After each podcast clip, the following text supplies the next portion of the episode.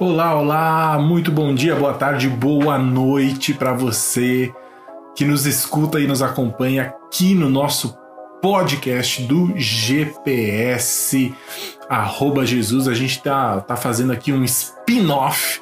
É, fizemos uma série sobre os evangelhos, como vocês acompanharam, Mateus, Marcos, Lucas e João, e agora estamos em meio a essa série derivada dos Evangelhos, que é uma série no livro de Atos. Na semana passada tivemos o primeiro episódio. Essa série é uma série de três episódios, então estamos agora hoje no segundo episódio e na semana que vem encerraremos a nossa série em Atos, beleza? Então na primeira, na primeira, no primeiro episódio nós tratamos de questões mais introdutórias sobre, sobre o livro de Atos, como autoria, é, a data, o propósito, e ainda no finalzinho a gente dedicou um tempo para falar sobre o evento de, Pente de Pentecostes narrado em Atos 2 e um pouquinho ali sobre dom de línguas. Eu espero que você tenha curtido este episódio e vamos hoje então para o nosso segundo episódio. No episódio de hoje nós vamos até o capítulo 12 de Atos, tá bom? É, então, basicamente abordando aí metade do livro é, de forma obviamente mais abrangente. A gente não vai conseguir tratar de tudo que está contido ali em Atos 12 e de alguma forma vamos pegar uma lupa em alguns momentos e aproximarmos então é, é, é a abordagem em alguns, algumas histórias é, importantes e, e, e, de assuntos então que decorrem é, dessas, dessas narrativas. Então, nós vamos olhar de forma mais abrangente e nos aproximar de algumas histórias, é, poucas histórias de forma mais específica. O, o livro de Atos tem 28 capítulos e nós vamos hoje então até o capítulo 12, restando 16 capítulos para a próxima semana. Essa primeira parte do livro nós vamos dar o título de A Mensagem Soberana do Reino é Proclamada no Mundo Judaico. Esse é o grande foco dessa primeira parte. Que a mensagem soberana do reino é proclamada no mundo judaico. Na semana que vem, no último episódio, essa mesma mensagem sendo pregada então no mundo gentílico dos não judeus, ok? No episódio de hoje nós vamos dividir ele em três partes, três menores partes, tá? É, a primeira parte será o livro das doze testemunhas, a segunda, o livro dos três pregadores e a terceira parte, o livro das quatro cidades. Beleza? Vamos começar então a nossa primeira parte é, sobre o livro das doze testemunhas. Essa primeira parte vai obviamente, do capítulo 1, versículo 1 até o capítulo 6 e versículo 7. O subtítulo dessa parte, então, é, é, é As doze testemunhas autorizadas permeiam Jerusalém com a mensagem do reino. Nessa primeira parte, nessa primeira subdivisão do livro das doze testemunhas, que vai até o capítulo 6, a imagem que nós temos nesses primeiros seis capítulos são as doze testemunhas, ou seja, os doze discípulos de Jesus anunciando a mensagem do evangelho, a mensagem do reino de Deus no contexto de Jerusalém, especificamente em Jerusalém. Vocês lembram do conceito que eu expliquei na semana passada da expansão geográfica? Pois bem, essa é a primeira parte dessa futura expansão. Se inicia de forma muito focada, muito específica ali em Jerusalém, capital de Israel, onde tudo aconteceu, onde Jesus morreu é, e foi, foi crucificado e ressuscitou. E a partir de Jerusalém, desse centro, é, é, centro do povo judeu, que a mensagem do evangelho, a mensagem do reino de Deus vai se espalhando e expandindo a partir de Jerusalém. E esses primeiros seis capítulos, então, são muito focados nessa primeira parte de Jerusalém. Inclusive, logo no capítulo 1, é, existe, na verdade, uma ordem dada por Jesus aos discípulos para que eles não saíssem de Jerusalém, até que o Espírito Santo viesse sobre eles.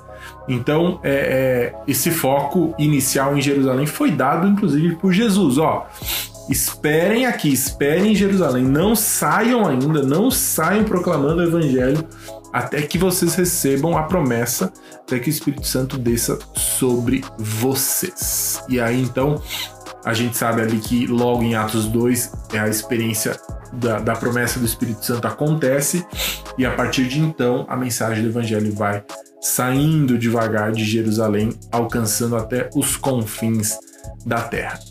Outro fator interessante, logo no, no primeiro capítulo, é a substituição de Judas, que havia se suicidado. Você sabe, Judas traiu Jesus, depois ele se mata e eles decidem então substituir Judas. Eles precisam de alguém para substituir Judas é, no seu ali no grupo dos doze.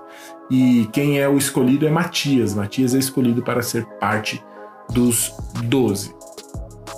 É, em Atos 2, então, nós temos o evento de Pentecostes, que nós já dedicamos bastante tempo no primeiro episódio.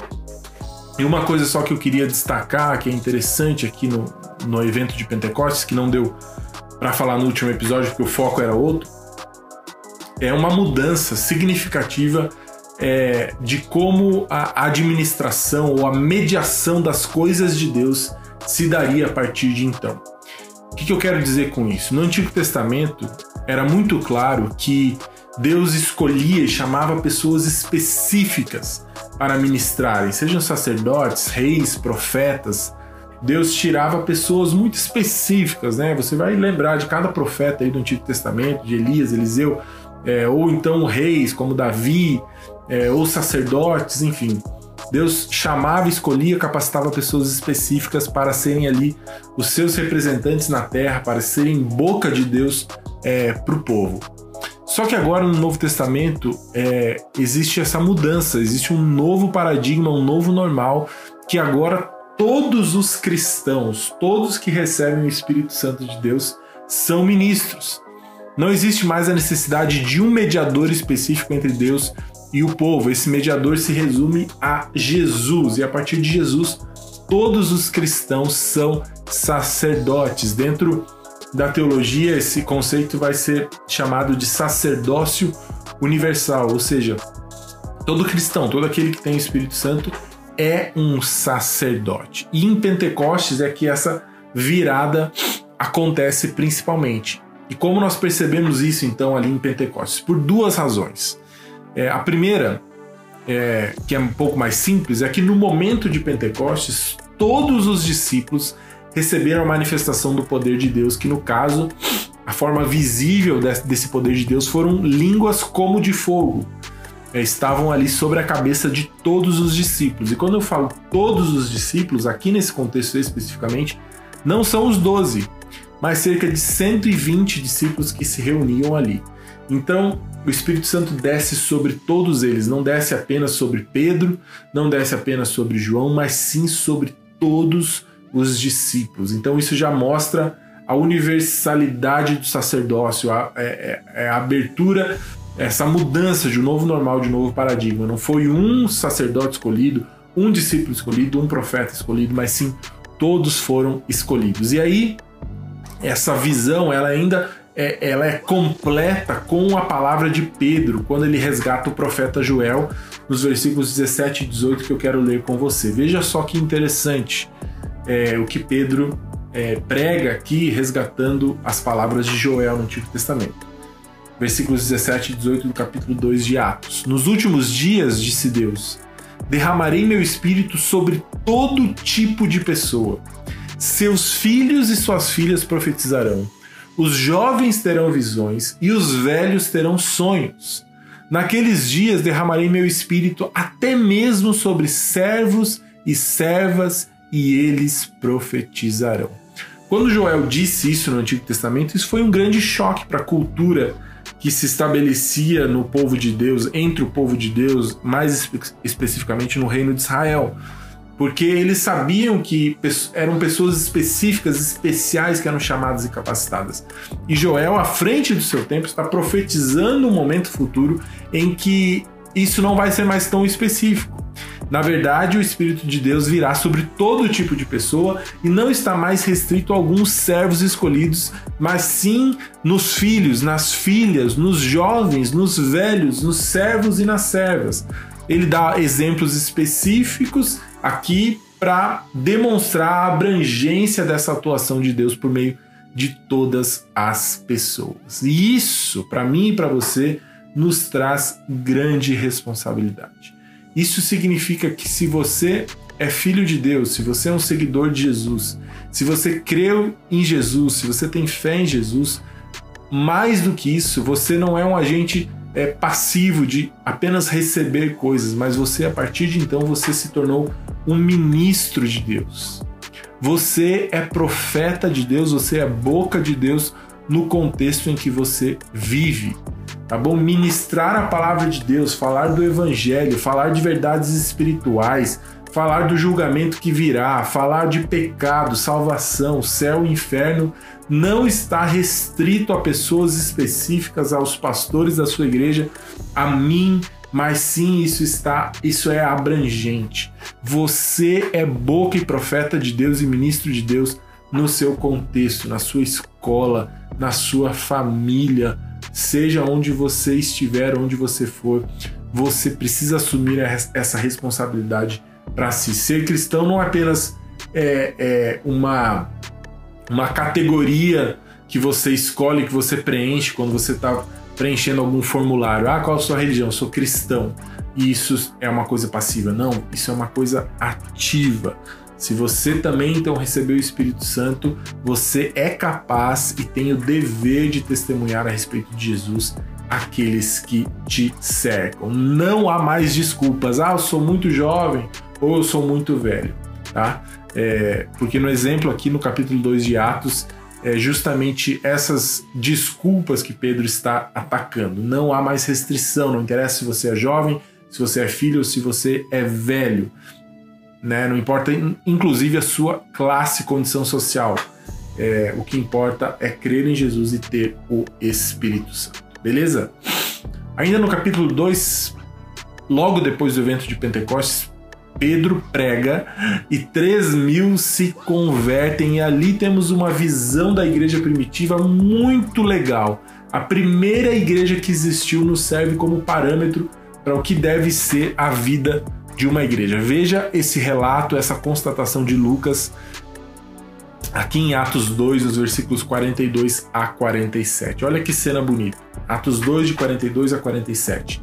Todos se dedicavam de coração ao ensino dos apóstolos, à comunhão, ao partir do pão e à oração. Havia em todos eles um profundo temor, e os apóstolos realizavam muitos sinais e maravilhas. Os que criam se reuniam num só lugar e compartilhavam tudo o que possuíam.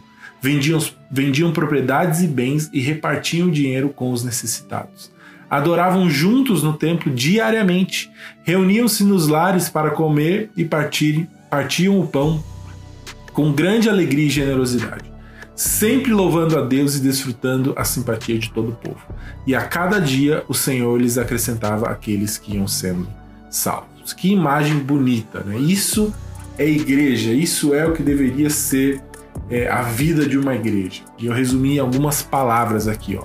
Ensino, comunhão, ou seja, amizade, relacionamentos, oração, compartilhar, adoração e generosidade. Isso é assim que uma igreja deve ser resumida: ensino, comunhão, oração, compartilhar, adoração e generosidade. Esses elementos precisam estar presentes na vida de qualquer igreja, beleza?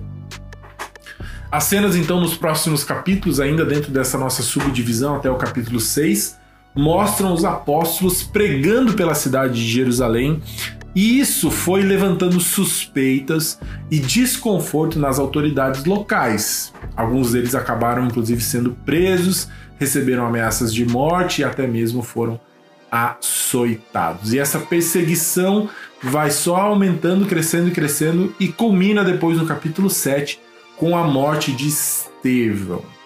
E veja que, que interessante, né? Jesus e Deus tinham em mente uma expansão, certo? Começaria em Jerusalém, mas o evangelho ganharia as, as fronteiras, se estenderia para além das fronteiras de Jerusalém. Só que isso não foi se concretizando, embora a igreja estava vivendo uma vida é, é, é, muito saudável, é, a expansão e a necessidade de expandir o evangelho era latente, era muito importante. E essa expansão não foi se concretizando. A mensagem começou a ficar restrita a Jerusalém. Então se acredita, os estudiosos e teólogos acreditam que essa perseguição que vai aumentando ali no contexto de Jerusalém foi mesmo um instrumento da parte de Deus para que a mensagem finalmente saísse de Jerusalém. Os discípulos acabaram se acomodando na vida deles ali de igreja, quando na verdade deveriam ter ouvido melhor a missão dada por Jesus lá em Atos 1, de que Jerusalém, Judéia, Samaria até os confins da terra, eles deveriam expandir o seu alcance. Já que eles não foram por bem, eles tiveram que ir por mal. Então, grande perseguição se inicia em Jerusalém. E, e, ali no capítulo 8 temos uma constatação de Lucas, então, de uma grande perseguição, e nas palavras dele, que varre, varreu a igreja de Jerusalém, e os discípulos foram dispersos, então, para outras regiões, para que o evangelho saísse ali do contexto de Jerusalém. Tá bom? Então, os discípulos, não os doze, os doze ficaram em Jerusalém, mas os outros discípulos, imagina, no momento de Pentecostes eram 120. Pedro prega e ali, e ali se convertem 3 mil. E de acordo com a constatação de Lucas, ainda outros foram acrescidos. Então, você já tinha uma igreja em Jerusalém relativamente grande, não, não dá para saber, mas com certeza mais de 3 mil. E esses 3 mil então foram dispersos para outras regiões por causa da perseguição e assim o evangelho começa a ganhar outras fronteiras. Beleza? Essa foi a nossa primeira subdivisão, então nós vamos para a segunda agora, é, que seria o livro dos três pregadores. O resumo desse, desse, dessa divisão é: a mensagem do reino chega além dos confins do Israel racial por meio da missão de três indivíduos escolhidos: Estevão, Felipe e Saulo. Essa parte se inicia no versículo 8 do capítulo 6 e vai até o versículo 31 do capítulo 9.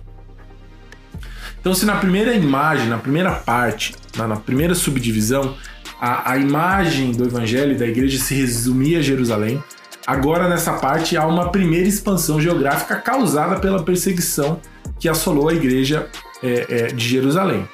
E nessa primeira expansão, nesse primeiro passo a mais, existem três protagonistas principais e foram os responsáveis por essa expansão: Estevão, Filipe e Saulo ou Paulo, certo? Estevão é o primeiro protagonista a aparecer rapidamente. Ele é, é corajoso, estava pregando o evangelho e, e incomodando de novo as autoridades. Ele é acusado injustamente, caluniado. Acaba sendo levado a julgamento e executado por meio de apedrejamento. E aí Lucas deixa claro é, é, que um, um futuro protagonista aparece pela primeira vez, que é Paulo. Paulo está presente na cena quando Estevão é apedrejado e assassinado. O segundo pregador a aparecer é Filipe, que inicia sua pregação na cidade de Samaria. Muitos se convertem por lá em Samaria e Pedro e João então saem de Jerusalém, vão até a cidade se certificar de, de que isso estava acontecendo mesmo. Por que essa, essa, essa verificação? Né? Os samaritanos eles eram mestiços, ou seja, eles eram judeus não de sangue puro, tá?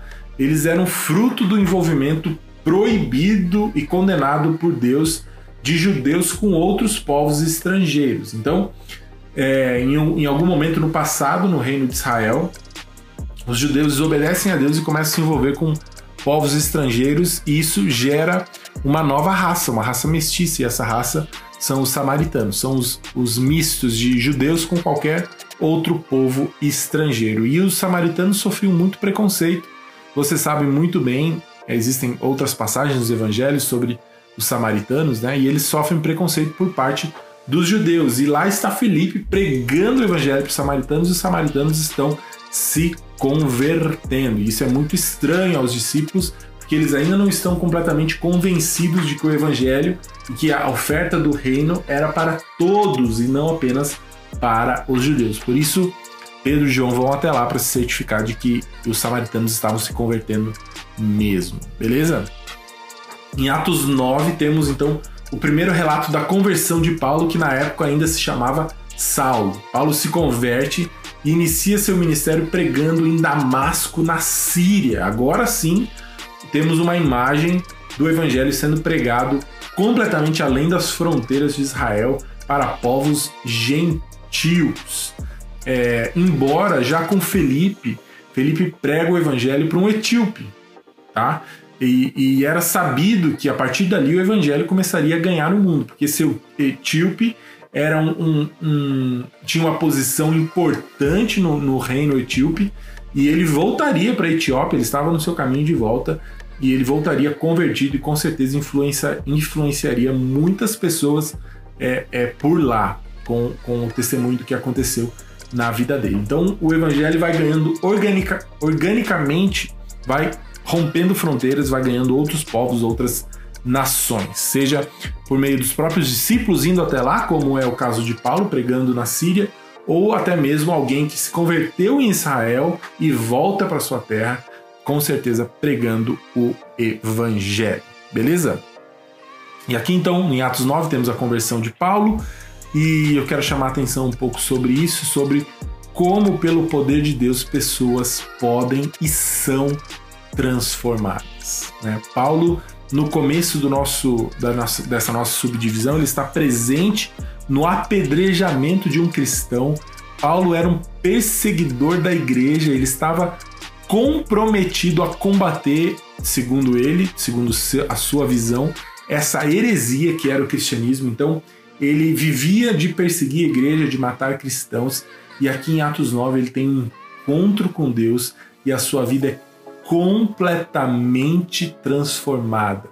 Ele passa de um perseguidor a um apoiador, a um embaixador da igreja. Ele se torna uma, uma das figuras mais importantes na história do cristianismo. Boa parte do Novo Testamento foi escrito por esse rapaz que no passado assassinava, apedrejava, perseguia a igreja. E sabe o que pôde mudar a vida de Paulo foi o poder de Deus, foi um encontro com Jesus. Portanto, se esse cara teve uma transformação tão grave, 180 graus de perseguidor a embaixador da igreja, todos podem ser transformados. Não há pecado muito grande que, que Deus não possa mudar e transformar. Não há caráter, não há gênio, não há é, estilo de vida que foge da alçada de Deus e que Deus não possa transformar. Beleza? Deus é poderoso, ele transforma e muda vidas. Isso pode ser você, isso pode ser alguém da sua família que você tem orado, isso pode ser um colega da sua escola, pode ser qualquer pessoa. Deus transforma vidas. Esse é o grande é a grande o grande ministério, grande a grande ação de Deus. E no exemplo de Paulo, fica claro que não há pecado muito grande, nem desvio de caráter muito grande que não possa ser resolvido por Deus, certo? Essa parte, essa segunda subdivisão, se encerra aí com uma bela constatação sobre o crescimento da igreja e a expansão do evangelho em Atos 9:31. Veja só.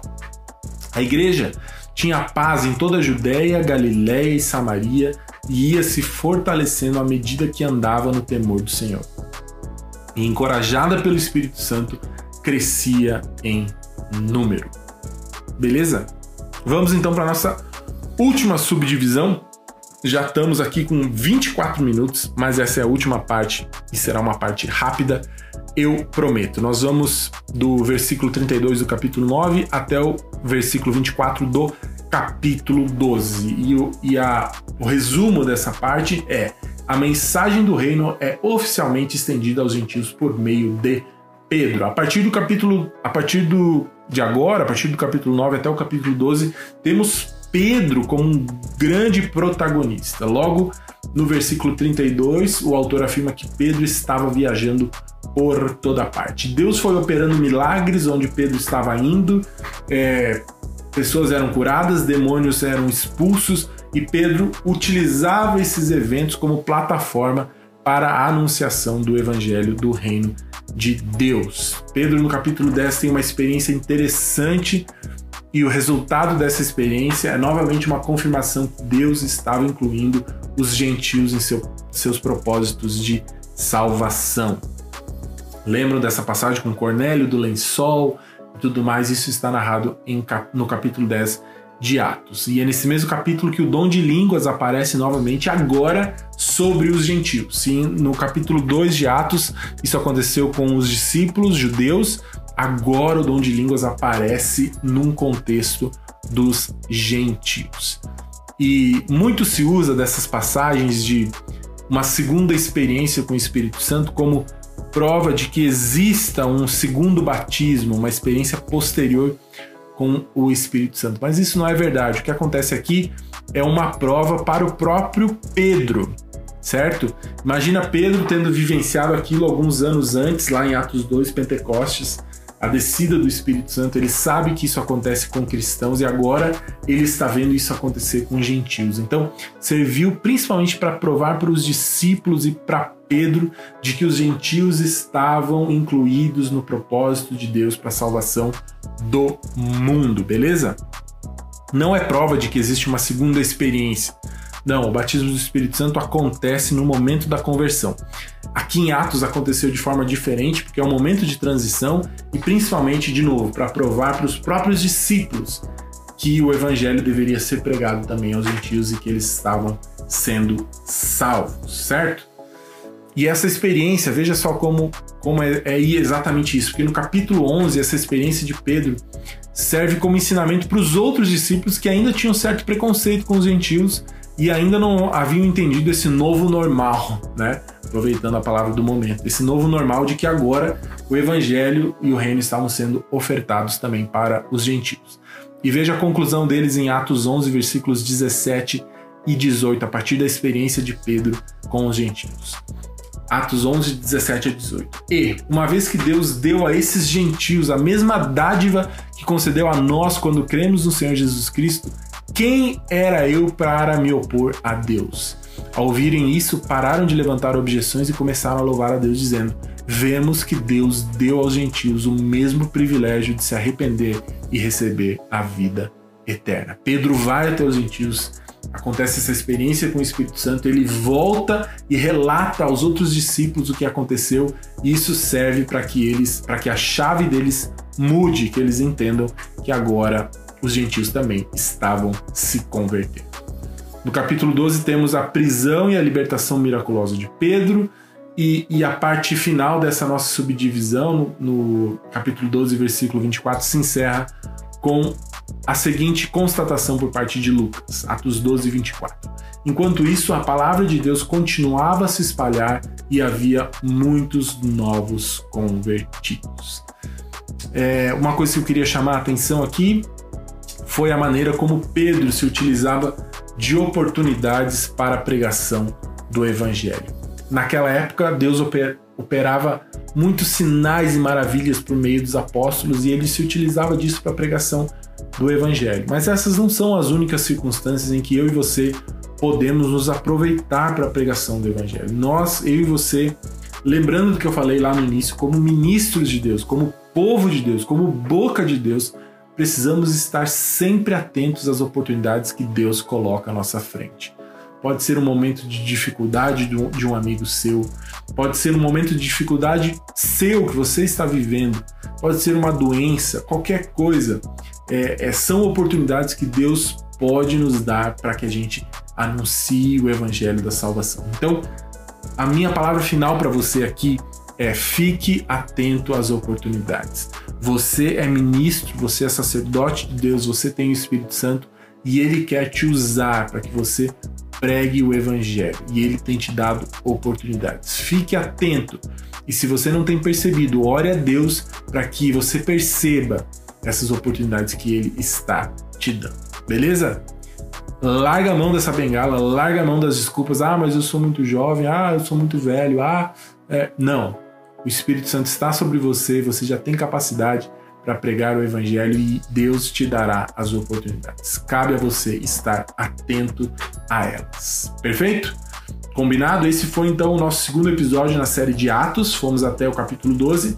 Na semana que vem retornaremos para o encerramento. Espero que vocês tenham gostado. Que Deus abençoe vocês. Tamo junto e até semana que vem. Tchau, tchau.